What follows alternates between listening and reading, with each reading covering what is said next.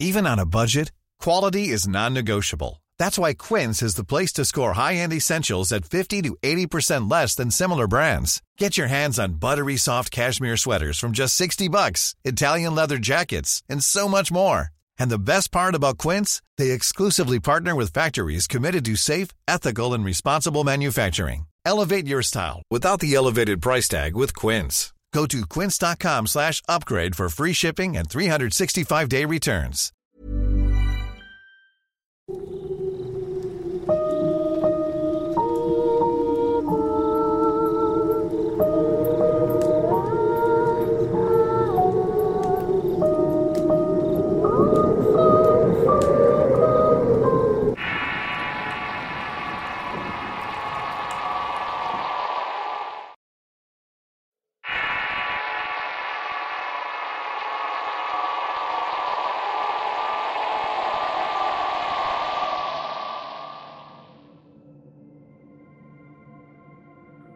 A lo largo de mi vida me han ocurrido algunas cosas que pudieran ser catalogadas como paranormales.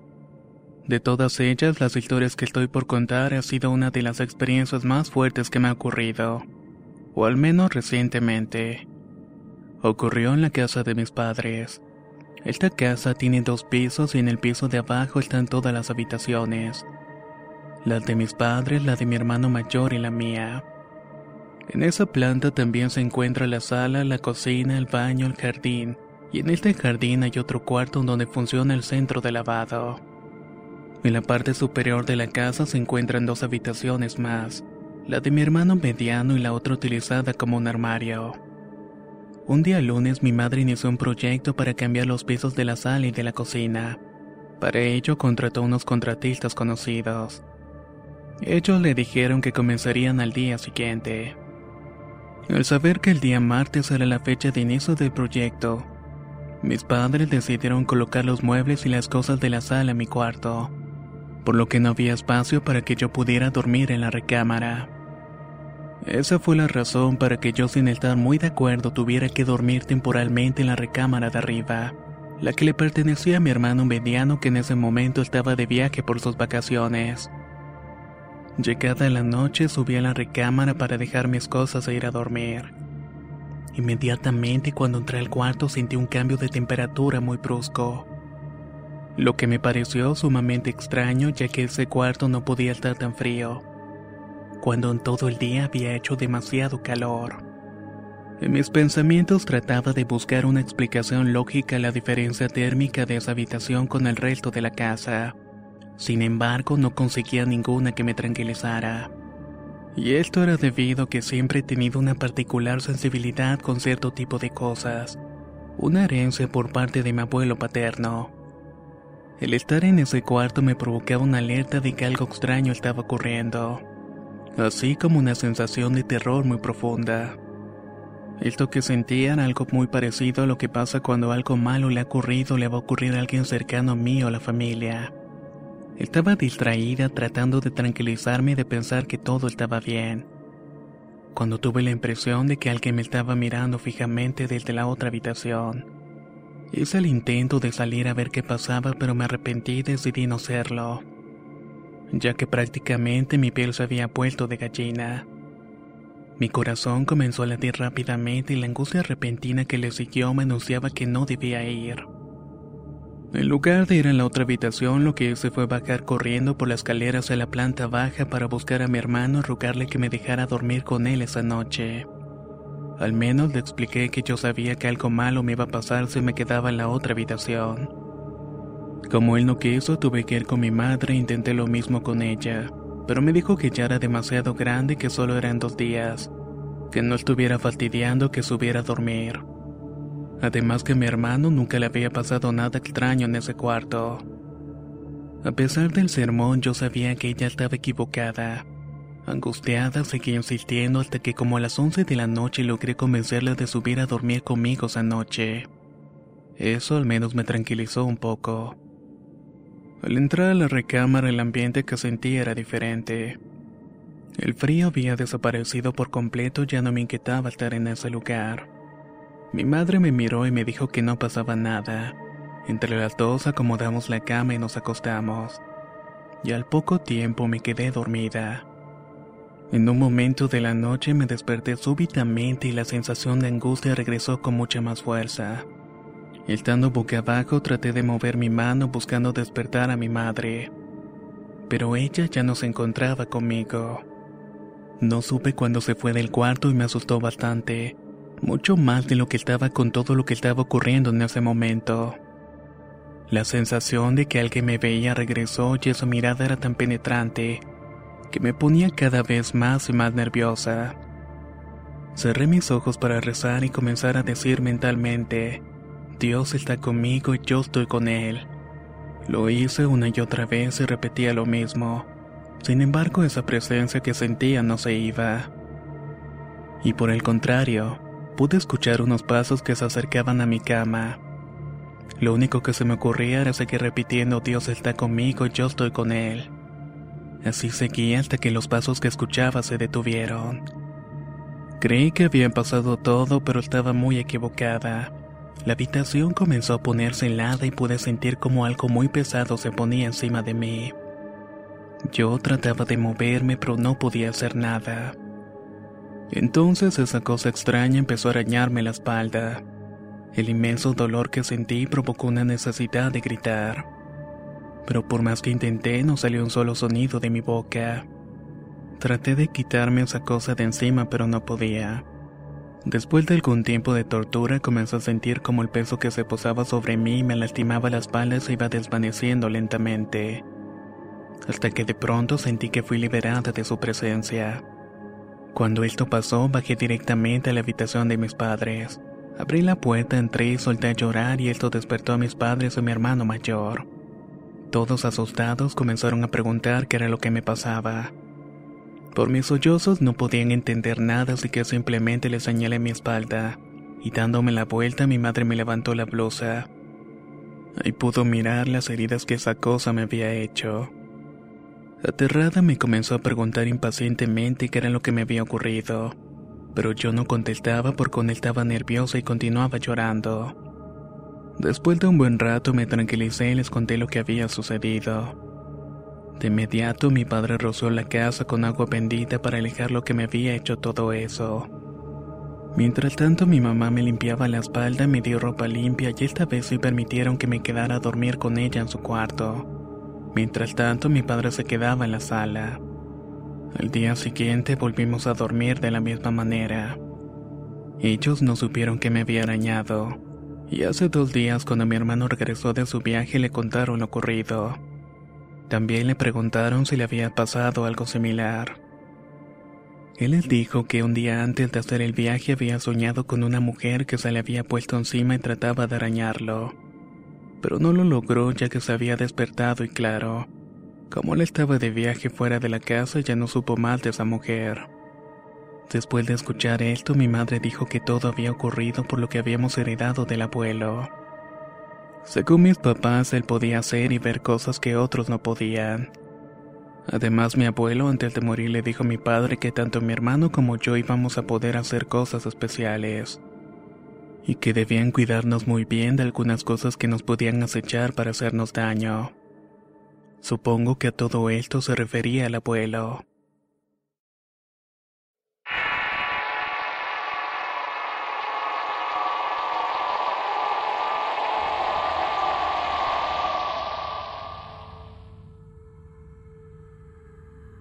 Me llamo Javier González y cuando estaba pequeño mis padres acostumbraban a enviarme al almacén para realizar compras pequeñas o mandados. Una oportunidad cuando tenía 10 años mi padre me mandó a comprar una gaseosa. Para aquel momento vivíamos en un departamento que estaba en el segundo piso de un edificio que no tenía elevador, así que el acceso era solamente por las escaleras. En el primer piso habían dos departamentos que normalmente siempre estaban vacíos ya que sus dueños tenían trabajos en los que debían estar viajando constantemente. Salí de la casa y corrí a la tienda para comprar el refresco que mi padre me había encargado, y cuando regresé abrí la puerta del edificio. Entré y empecé a subir las escaleras y en ese momento escuché unos pasos de alguien que venía bajando desde el piso donde está nuestro departamento. Miré hacia arriba para ver quién bajaba y vi que era mi hermana de ocho años. En aquel momento la relación de nosotros se basaba en una pelea constante, ya que ambos nos molestábamos mucho. Sin embargo, mi curiosidad le ganó mi orgullo y le pregunté que a dónde iba. Ella no me respondió y solamente me miró con odio. Y pasó a un lado sin dejar de mirarme de esa manera. Por supuesto que esto me enojó y le dije, Te estoy hablando, ¿a dónde vas? Sin decir nada y sin dejar de verme avanzó y pasó a mi lado y siguió bajando las escaleras y todo sin dejar de verme. Eso me molestó más así que le dije, ahorita vas a ver con mi mamá. Subí corriendo y ella siguió con su mirada rara mientras iba bajando. No escuché que se abriera o se cerraba la puerta del edificio, pero de eso me percaté después. Al entrar a la casa dejé el refresco en la mesa y busqué a mi madre para decirle que mi hermana había salido y que no me había contestado dónde iba. Mi mamá estaba viendo la televisión y le pregunté a dónde iba mi hermana. Ella como estaba distraída con lo que estaba viendo me dijo, ¿qué? Le repetí que dónde fue mi hermana, a lo que ella me respondió extrañada. Ella no ha salido a ningún lado, mira, está allí sentada. Cuando volteé a ver a dónde estaba señalando mi mamá, vi que estaba sentada mi hermana jugando con sus muñecas. Sin poder entender lo que había ocurrido, le dije que recientemente le había visto bajar y que incluso le había hablado, pero que no me había respondido.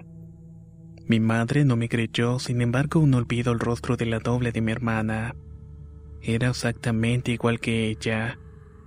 Yo la vi bajando, nos miramos e incluso pasó a mi lado. No fue algo que simplemente había imaginado. Todavía dudo si era ella, pero cuando analizo esta experiencia pienso que esa mirada fría y llena de odio no la he vuelto a ver. Así que fue mejor que no me respondiera a mis preguntas. Sigo muy agradecido de no haberla agarrado para que me respondiera.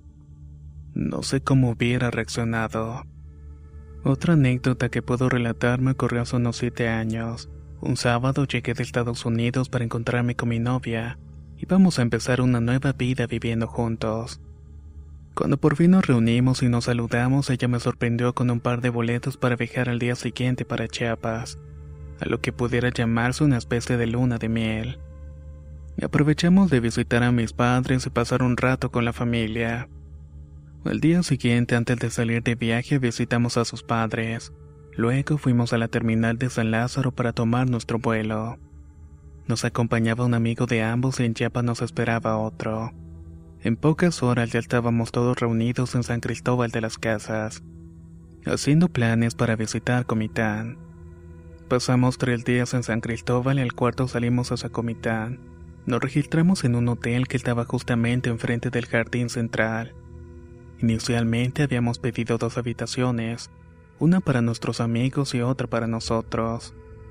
Pero recibimos una oferta para una habitación cuádruple, la cual salía mucho más económica y en esa nos quedamos. Ya instalados en la habitación decidimos salir a conocer un poco y a buscar algo para comer. Cenamos en una cafetería cercana al hotel en donde pasamos un rato muy agradable. Nos pusimos al día con nuestras vidas y empezamos a contar historias. Así siguió la velada y entre la plática comenzamos a hablar de las películas de terror y a comentar cosas extrañas que nos habían pasado. Pero uno de nuestros amigos comenzó a decirnos que no era buena idea seguir platicando sobre el tema, ya que según él cuando hablas de esas cosas es como si las estuvieras llamando. Por supuesto que eso logró que el resto de nosotros soltáramos una carcajada colectiva.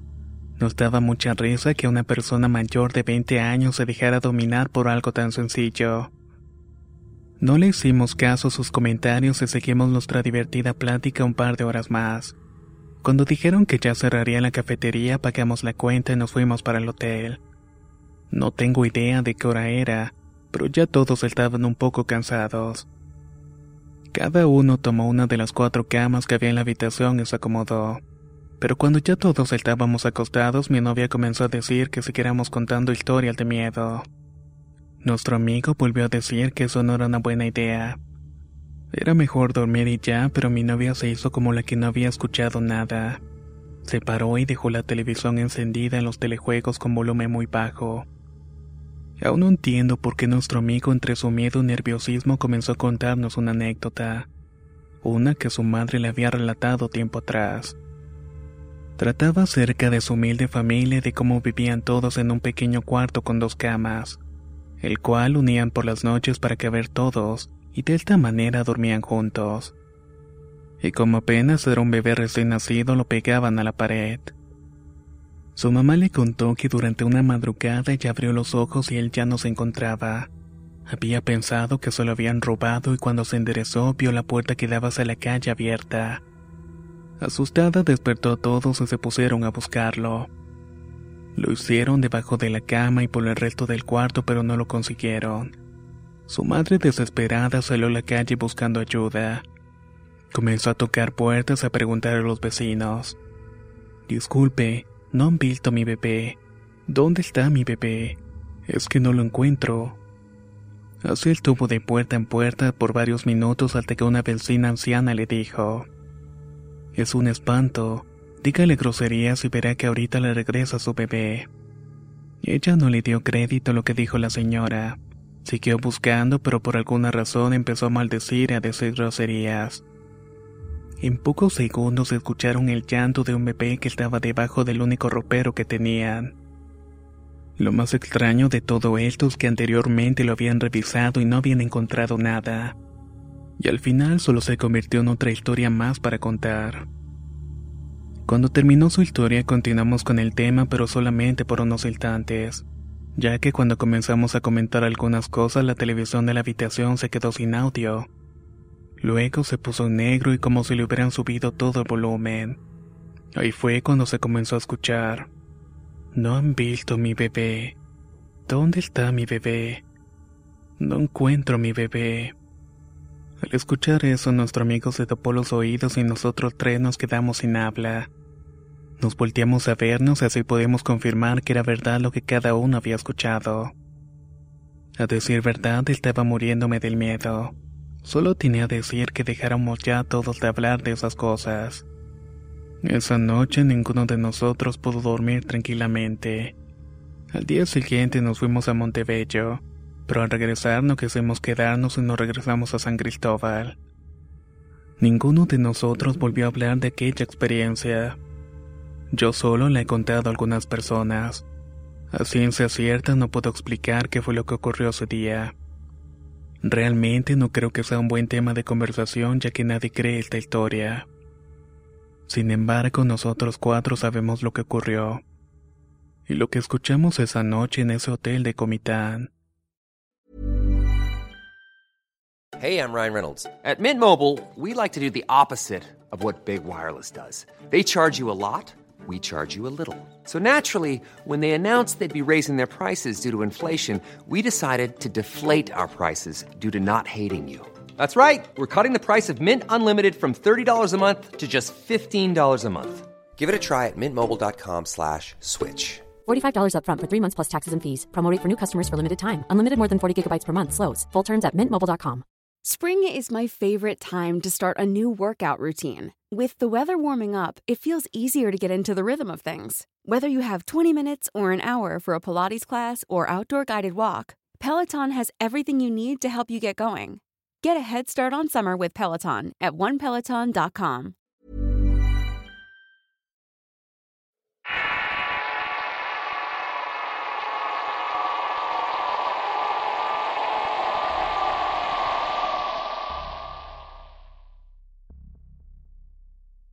Desde hace algún tiempo al fin me he decidido comentar las tres experiencias sobrenaturales que me han sucedido. Mi nombre es Cristian Guzmán Cruz y la primera experiencia de este tipo ocurrió hace aproximadamente ocho años atrás.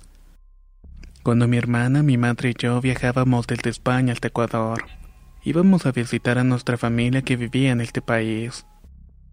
Durante el viaje decidimos quedarnos a dormir una noche en la casa de uno de mis tíos. Él vivía en un tipo de vecindad ubicada en San Antonio de Pinchicha, la cual se encuentra ubicada al norte de la ciudad de Quito. Por la noche nos dividimos para dormir. Mi madre y yo dormiríamos en el cuarto de mis tíos y ambos compartiríamos la cama grande. Mi hermana dormiría con nosotros en la misma habitación, solamente que en una cama pequeña que habían colocado al lado donde estábamos nosotros.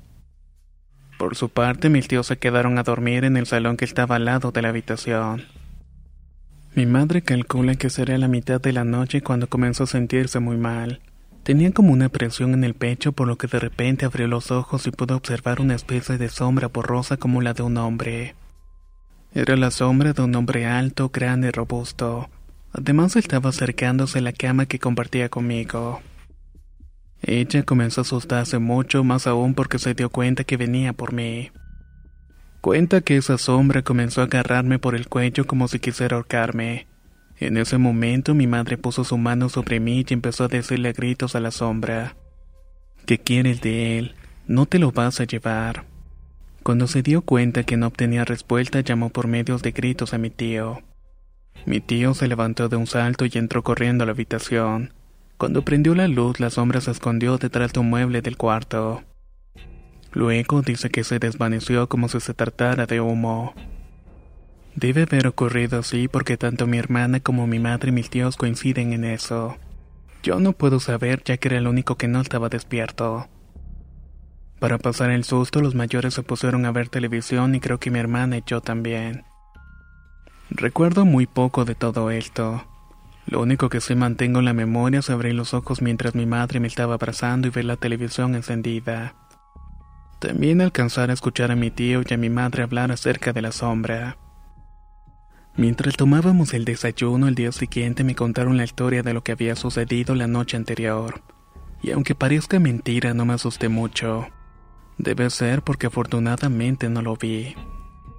Mi tía nos contó que antes de casarse con mi tío en esa vecindad vivía un hombre que estaba muy enamorado de ella. Al parecer él la protegía mucho pero era extremadamente celoso. No podía verla cerca de ninguno porque no podía tolerarlo. Por desgracia falleció y desde ese momento cuando algún hombre desconocido entra a esa vecindad hace el intento de espantarlo para que se vaya. Hasta mi tío sufrió los intentos para espantarlo pero no lo logró. La segunda de las experiencias de este tipo que he vivido me sucedió en el año 2015, durante una noche de invierno Navidad. Recuerdo que era un día sábado y me había costado dormir. Eran aproximadamente como las dos de la madrugada y me había trasnochado. En ese entonces, para ir al baño que conectaba con el salón de mi antigua casa, había que pasar por una zona en la que había un árbol. Siempre todo lo topábamos y se hacía algo de ruido. Así que cada vez que escuchaba el sonido de las ramas del árbol sabía que alguien venía y apagaba el móvil. De esta manera no me iban a regañar por andar todavía despierto. En esa ocasión escuché el sonido e intuí que mi padre o mi madre se había levantado para ir al baño, por lo que hice lo de siempre. Apagué el móvil, me giré hacia la pared y me hice el dormido. Al rato me extrañó de no haber escuchado el sonido cuando prende la luz. Tampoco escuché que bajaran la cadena. Luego pensé que habría sido mi madre checando que estaba durmiendo, porque sentía que alguien me vigilaba desde la puerta. Noté que había pasado cierto tiempo y que aún me sentía observado. Me dio miedo girarme para ver quién era, así que al final me quedé dormido. Al día siguiente le pregunté a mis padres si vinieron a verme por la noche o algo similar pero me dijeron que ambos estaban tan cansados que ninguno se había levantado en toda la noche. Preferí no pensar mucho en eso y no prestarle mayor atención, aunque a veces sigo preguntándome qué había sido lo que me estaba observando. Esta tercera y última historia es la más reciente. Me pasó en la Navidad del año 2016, un día como el sol de las 5 de la tarde. Llegué a la casa del instituto donde estudio, ya que en Valencia, el pueblo donde vivíamos, a esa hora era la salida los días viernes. Ese día dieron las notas y había suspendido una de las materias, por lo que me tocaba darle cara a mi madre y explicar por qué había reprobado. Apenas llegué, comencé a llamarla para darle la mala noticia. Pero mientras la llamaba, escuché una voz en el pasillo que decía: Shh, calla, no digas nada. En ese momento creí que mi hermana estaba viendo la televisión, pero ella no había llegado todavía del instituto. Seguí buscando, pero yo era el único que estaba en la casa. Ahí sí que me dio miedo y llamé a mi hermana y le conté que algo raro estaba pasando. Ella trató de tranquilizarme y me dijo que estaba por llegar. Cuando colgué la bocina del teléfono agarré las primeras tijeras que conseguí. Las mantuve en mi mano y en ese momento pensaba que se había metido un ladrón. Sin embargo, no había nadie y recordé que mi madre me había dicho que a los espectros se les deben decir groserías. A los pocos minutos, cuando llegó mi hermana, ella me encontró con las tijeras en la mano y gritando groserías. Cuando la vi intenté disimular mi susto, pero mi cara hizo que ella también se espantara. Sin embargo, al estar juntos nos armamos de valor para revisar lo que estaba ocurriendo. Juntos recorrimos la casa y yo hacía el intento de parecer calmado y seguro, pero era evidente que no lo estaba. Al llegar a la habitación de mis padres vimos que la puerta estaba cerrada y ambos escuchamos unos silbidos que provenían dentro. Empecé a insultar diciéndole al que estuviera ahí que nos dejara en paz. También empecé a rezar y nos fuimos al salón y ella asustada llamó a su novio y él llegó de inmediato. Ahí fue que le contamos la historia de lo que nos había ocurrido. Esta vez fuimos los tres a la habitación y abrimos la puerta de golpe. El cuarto estaba mucho más frío que el resto de la casa, pero no había nadie dentro. Tampoco había nada extraño. A las horas llegó mi madre del trabajo y le conté lo que me había ocurrido. Ella me dijo que un tío fallecido me protegía y que no me asustara porque él no me haría daño. Con el tiempo nos terminamos mudando de esa casa.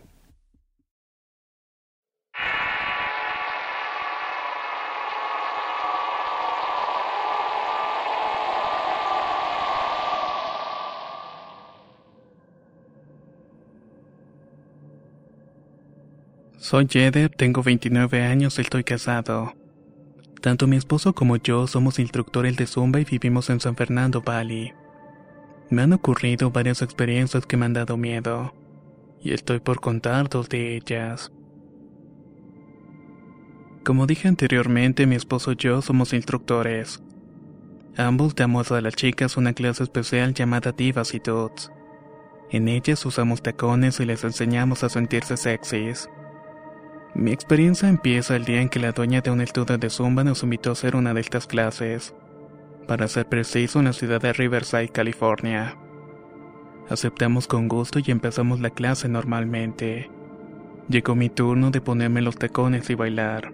Luego de eso tenía que ir al baño a cambiarme de ropa y cambiar los tacones por unos tenis que necesitaba para dar la siguiente clase.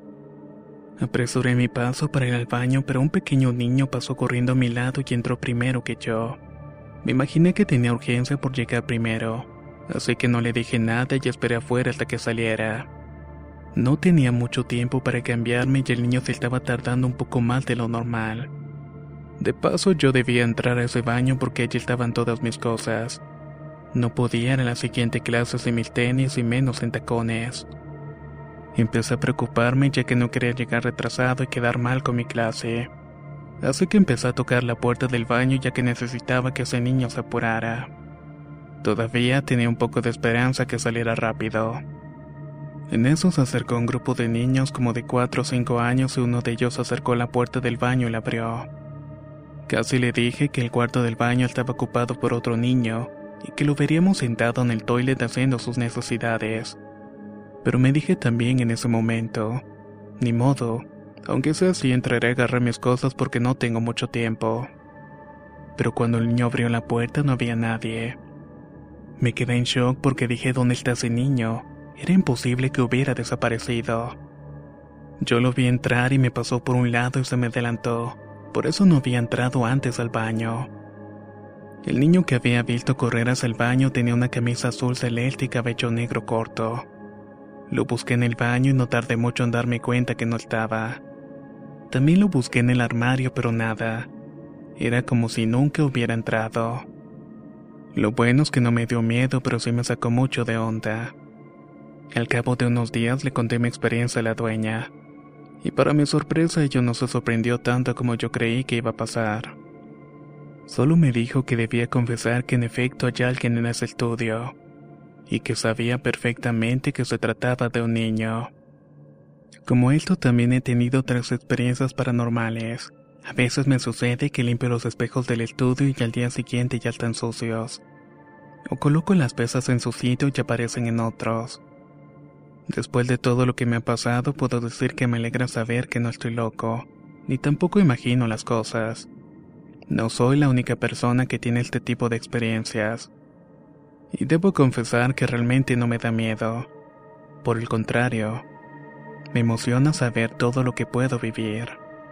También puedo agregar que soy una persona amante de las historias de terror, en especial si están basadas en la vida real. El tema de las experiencias paranormales me parece muy interesantes, aunque me dé un poco de miedo también. Debe ser por eso que haga lo que haga en lugar de poner música escucho relatos de terror. No importa si esté manejando o cocinando. De verdad lo único que escucho son este tipo de historias. La casa que compramos es de dos plantas y tiene cuatro cuartos. En uno dormimos nosotros y el otro lo tenemos alquilado a un chico llamado Enrique. Los otros dos los tenemos alquilado a un muchacho llamado Pedro. Uno para dormir y el otro para un cuarto de Reiki en donde hace sus meditaciones y terapias cuando tiene los clientes. En esa casa es frecuente que de repente sucedan cosas.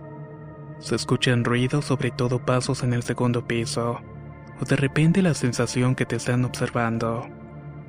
Pero eso ya es algo a lo que todos estamos bastante acostumbrados.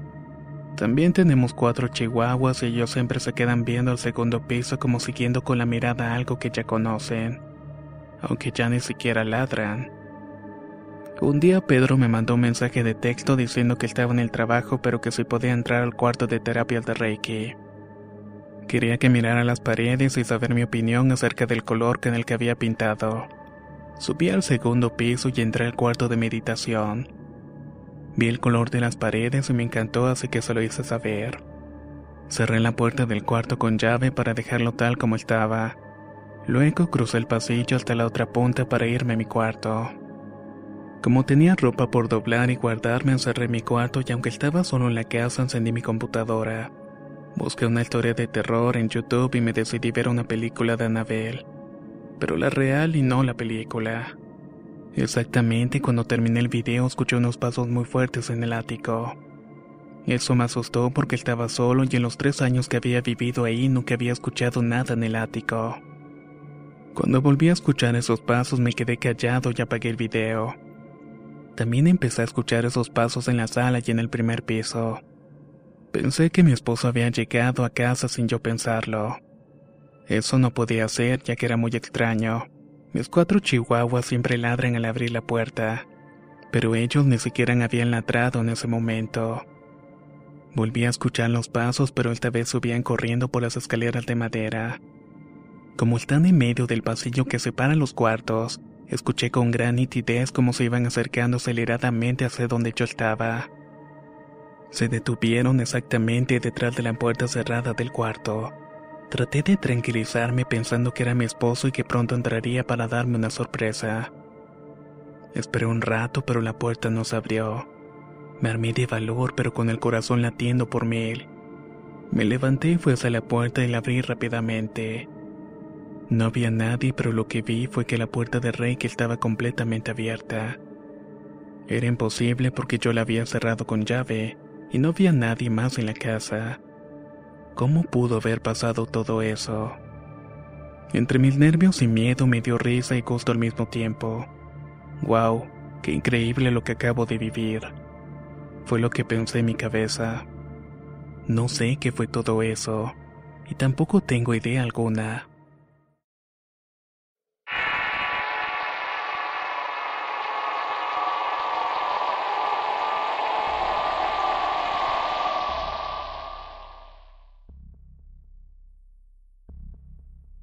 Escribo desesperada este medio por parte para desahogarme por la terrible situación que estoy viviendo en este momento.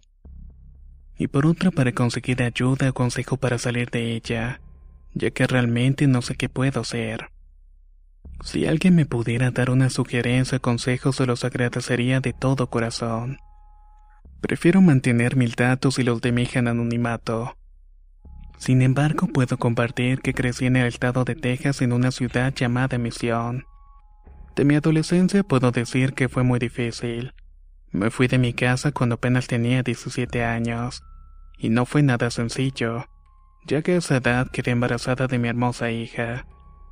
Una bebé que nació de forma prematura a los ocho meses de gestación. Ella siempre fue una nena muy tranquila. Dormía bien todas las noches y no era nada molesta durante el día. Lamentablemente, cuando tenían tres meses de nacida, su padre biológico se fue de la casa y ya no lo volvimos a ver nunca más. Con el tiempo conocí a mi actual esposo, el que me ha acompañado y ayudado a cuidar de mi hija como si fuera suya. Hasta ese punto todo marchaba muy bien en nuestras vidas. Pero luego mi esposo fue detenido y lo trasladaron a la cárcel de inmigrantes por 18 meses, para posteriormente ser deportado a México. Fue durante el tiempo que él estuvo ausente cuando empezó lo que yo voy a relatar. Una noche mientras dormía con mi pequeña y con nuestro hijo Erasmo me desperté sin razón aparente. Abrí los ojos y noté que la niña estaba parada a un lado mío en la cama. No me dio miedo, pero la llamé por su nombre y no me respondió. Volví a llamarla con el mismo resultado. Así que la tomé de la mano y la volví a acostar a mi lado, pero su cuerpo estaba rígido. Me senté en la cama para preguntarle qué ocurría invitarla nuevamente a que se acostara. Pero ella solo apuntó con uno de sus deditos hacia el frente, para luego decirme muy tranquilamente, Mami, esa niña quiere que juegue con ella. En ese momento sentí un miedo terrible, pero le pregunté de qué niña estaba hablando. Ella se paró de la cama y empezó a correr en círculos alrededor de esta. Cuando estaba dando la tercera vuelta volví a tomarla de la mano y le di un fuerte jalón para acostarla a mi lado. Al poco tiempo ya se encontraba profundamente dormida. Miré la hora en mi celular y eran cerca de las 3.30 de la madrugada. Luego no pude conciliar el sueño. Me quedé rezando y pidiendo protección a Dios ante cualquier mal que nos estuviera rodeando. A partir de esa noche toda la siguiente se repetía la misma cena. Además ella lloraba dormida y sentía que la niña quería que jugara con ella. Algunas ocasiones me despertaba por la madrugada y sus pies colgaban de la cama, como si alguien o algo estuviera tratando de sacarla. Con todo lo que estaba pasando recordé que mi abuelita siempre me decía que los niños pequeños eran más susceptibles a ver espíritus, por lo que también eran más propensos a ser molestados por algunos seres. Siguió pasando el tiempo y siguieron ocurriendo cosas extrañas. Incluso tomé la decisión de mudarnos y realmente las cosas se calmaron. Pensé que todo había quedado en el olvido. Pero eso fue hasta apenas hace unos pocos meses atrás. Una noche tuve un sueño aterrador en donde veía mi casa y todas nuestras cosas tal como están ubicadas actualmente. Pero me veía durmiendo al lado de mi esposo y de repente en mi sueño escuché que mi hija me gritaba con una voz de desesperación. Aún dormida, abrí los ojos y me senté en la cama logrando ver cómo algo la estaba arrastrando. La llevaba debajo de la cama e intenté gritar con todas mis fuerzas. Suéltala en el nombre de Cristo Jesús de Nazaret. Pero mi voz no pudo salir. Era muy grande la impotencia que sentía al ver que no podía retener a mi hija entre mis manos. Lo que la estaba jalando debajo de la cama era mucho más fuerte que yo. Cuando por fin pude despertar de aquella horrible pesadilla tenía lágrimas en los ojos y me escuché gritando, Suéltala en el nombre de Jesús de Nazaret. Me dolía la garganta y estaba sudando frío. Esa pesadilla fue muy real. Aún no sé qué es lo que significa, y mi hija actualmente se despierta por las noches y anda sonámbula por toda la casa. Por todas las cosas que me han pasado, solo tener el sueño muy ligero. Me despierto rápidamente con cualquier pequeño sonido. Así que cuando la escucho siempre me levanto para ver qué es lo que está haciendo. Si está fuera de la cama, la llevo y la acuesto nuevamente. Esto ya se ha salido de control incluso ha salido fuera de la casa. La llevé con el doctor y me dijeron que simplemente era ansiedad. Le prescribieron un suplemento mineral para ayudarla a dormir, pero hasta ahora no le ha ayudado en nada. Ella aún sigue hablando dormida y deambulando por la casa. Hace un par de semanas asustó mucho y vino corriendo hacia mí para contarme que al cepillarse el cabello vio por el reflejo del espejo a una viejita que estaba detrás de ella. Traté de tranquilizarla, pero no pude. En ese momento me contó cosas que no me había comentado antes. Ahora ella me dice que escucha personas hablando fuera de su ventana y que su perrita ladra las noches en razón aparente como si estuviera a la defensiva. El sábado de la semana pasada me preguntó si habían personas que soñaban cosas, y que si después esta se volvía en realidad. Yo le respondí que sí, que esas personas tenían el don de la premonición. Entonces me sorprendió y me dijo al oído muy despacio, Mamá, creo que yo soy así. Con la voz más tranquila le pude preguntar, ¿por qué dices todo eso? Porque ya van muchas veces en las que sueño alguna cosa y después ocurren de verdad. Me contestó. De inmediato cualquiera podría haberle visto su carita de preocupación. Solo pude abrazarle y decirle que no se preocupara, que todo iba a estar bien. No sé qué hacer y no sé si mi hija tiene el don de ver cosas y de sentir cosas que no están en este plano. Mi mamá me dijo que cuando la niña está sonámbula si quiere salir de la casa es porque alguien la está llamando desde afuera. Estoy muy preocupada por ella y quisiera saber si a alguien más le ha pasado algo similar. Uno de los doctores me dijo que esto solamente es una etapa y que gradualmente se le va a quitar. Pero yo no estoy tan segura de nada, porque una vez su papá biológico me dijo que su abuelita era una bruja de magia oscura. Necesito un consejo, y lo necesito urgentemente.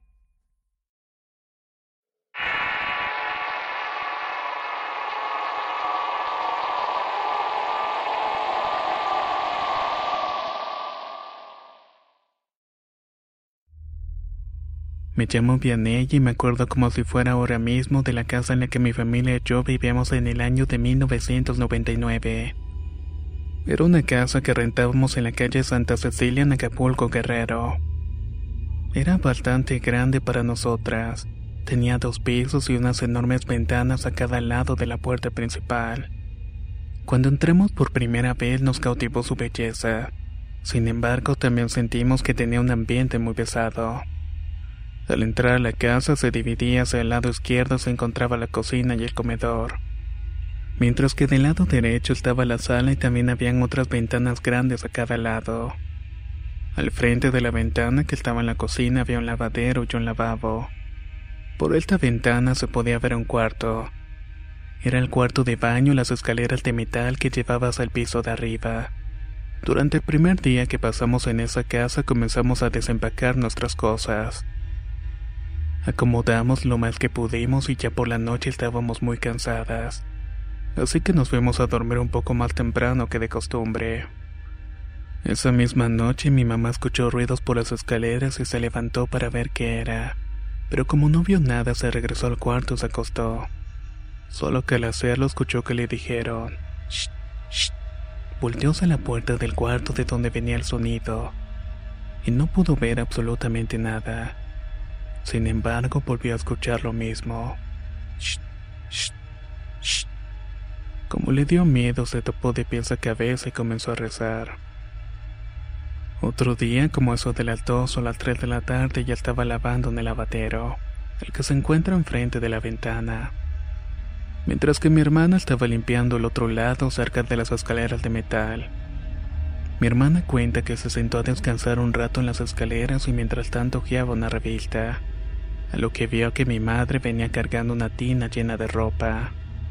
Le dio paso moviéndose de la escalera y le ofreció su ayuda, pero ella no la miró ni le respondió. Más bien subió callada y solo escuchó sus y vio cómo vibraba la escalera. Pero cuando volteó su mirada hacia la ventana se sorprendió y asustó al mismo tiempo ya que mi madre aún estaba lavando detrás de esta.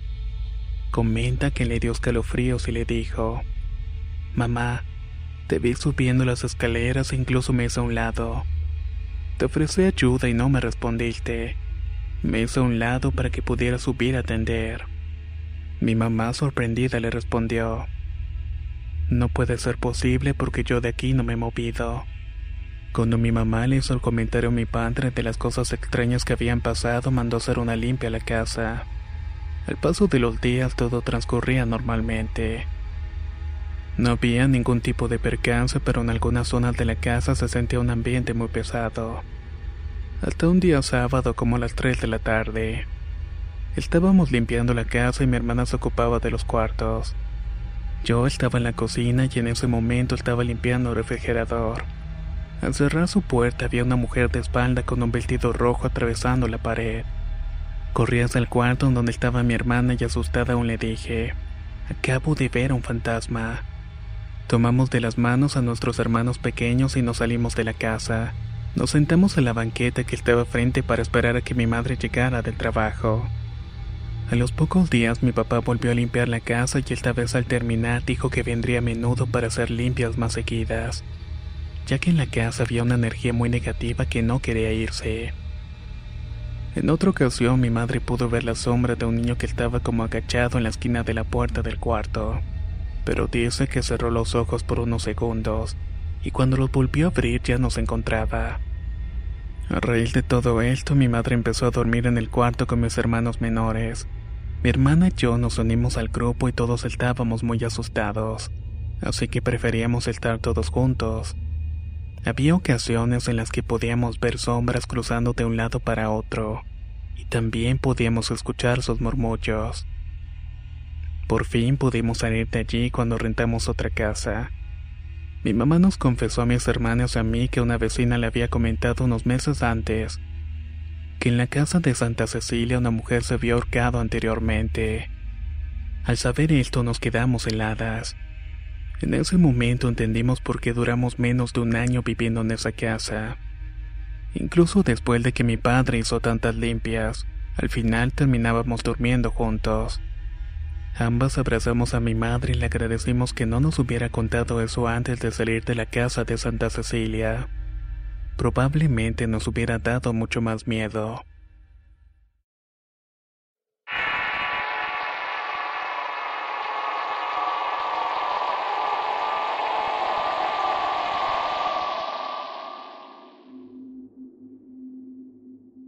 Para mi fortuna yo no lo he visto y por cierto tampoco lo quiero ver. Sin embargo, varios de mis familiares amigos se han sabido de personas que han podido ver a esta criatura en Veracruz. Aunque algunos de los que me han contado sus experiencias no se conocen, todos coinciden en muchos aspectos de sus relatos. Por lo que pienso que en sí debe existir y debe aparecerse. De estas historias puedo decir que siempre han sucedido en zonas algo deshabitadas como las zonas rurales que en realidad hasta ahora no he sabido de alguien que le haya ocurrido en alguna gran ciudad. También sé que todo comienza igual. Coincide en iniciar con una persona sola que se encuentra en un ambiente muy callado y silencioso, el cual es interrumpido por el llanto de un pequeño. Por supuesto que a cualquiera le conmueve el llanto de un pequeño bebé y se acerca para ver qué es lo que está sucediendo. Todo con la intención de ayudarlo y calmarlo. Por coincidencia o por casualidad, todos los relatos indican que luego hallan a un bebé envuelto en sábanas.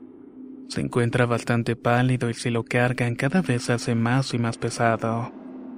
Pero una vez que se encuentra en brazos deja de llorar y todo regresa al silencio. Cuando creen que todo se ha calmado, la criatura toma por sorpresa a sus víctimas.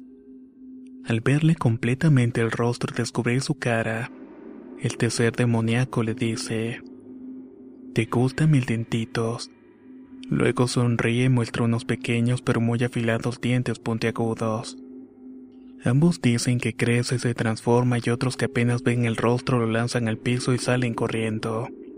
Pero siempre termina con el mismo final, ya que es que las personas que lo ven fallecen a los pocos días. Algunos creen que no pueden soportar la impresión y literalmente se mueren del miedo. Muchas personas dicen que es el hijo del diablo, o por lo menos en esta zona sí se le conoce. Las historias son similares e igual de escalofriantes, y aunque parezcan pura ficción, a mí se me da miedo pensar que esa criatura es real.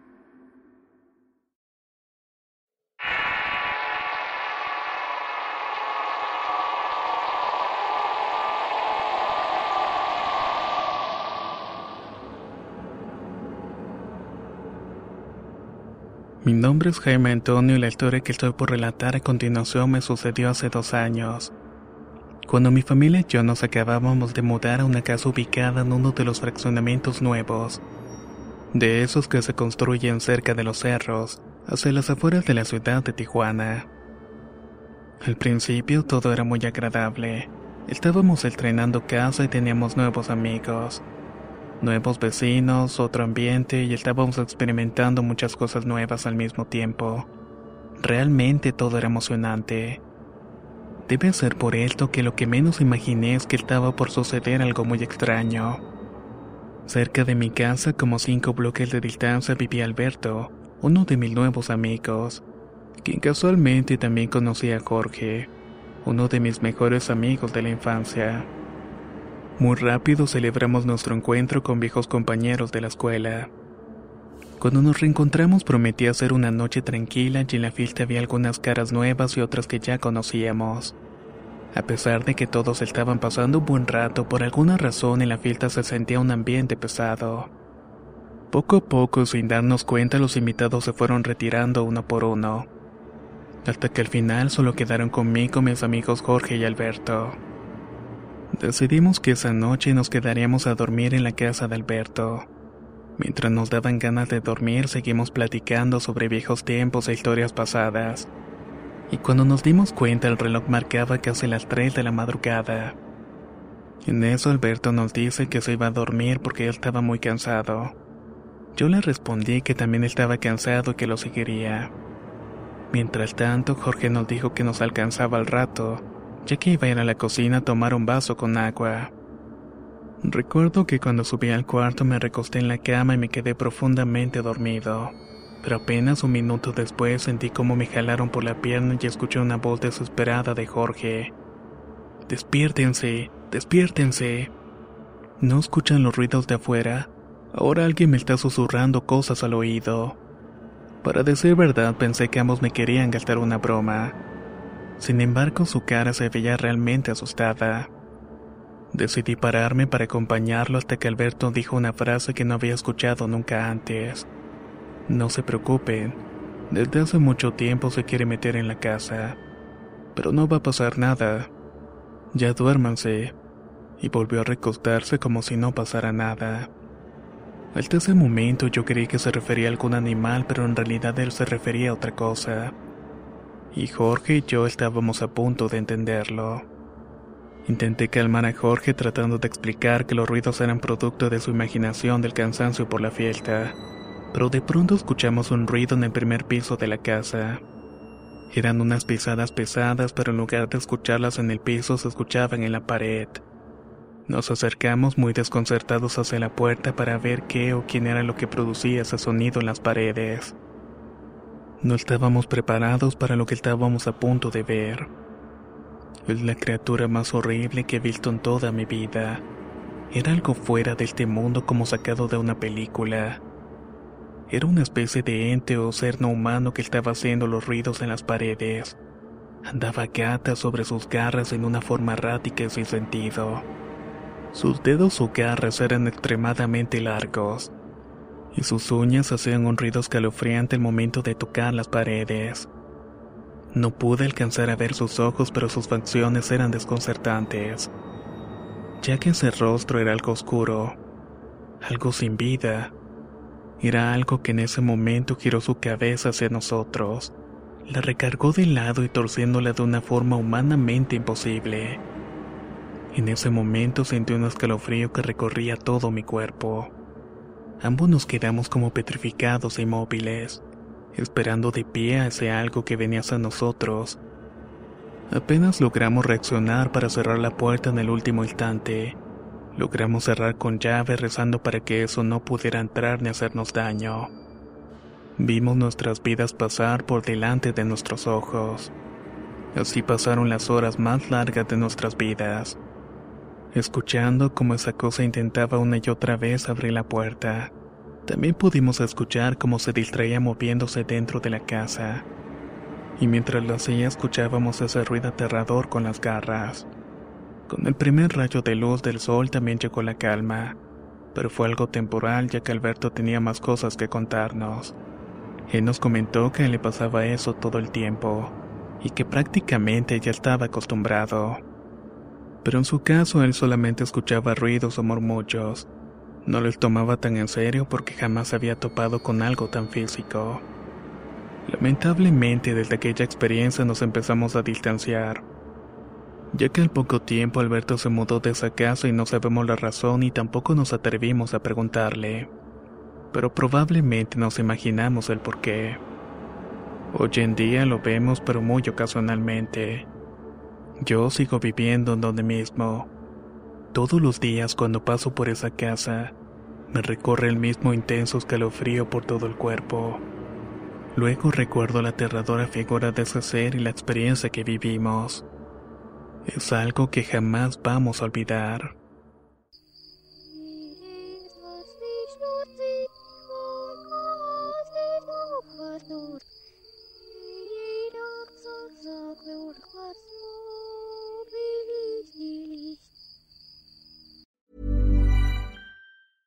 Even when we're on a budget, we still deserve nice things.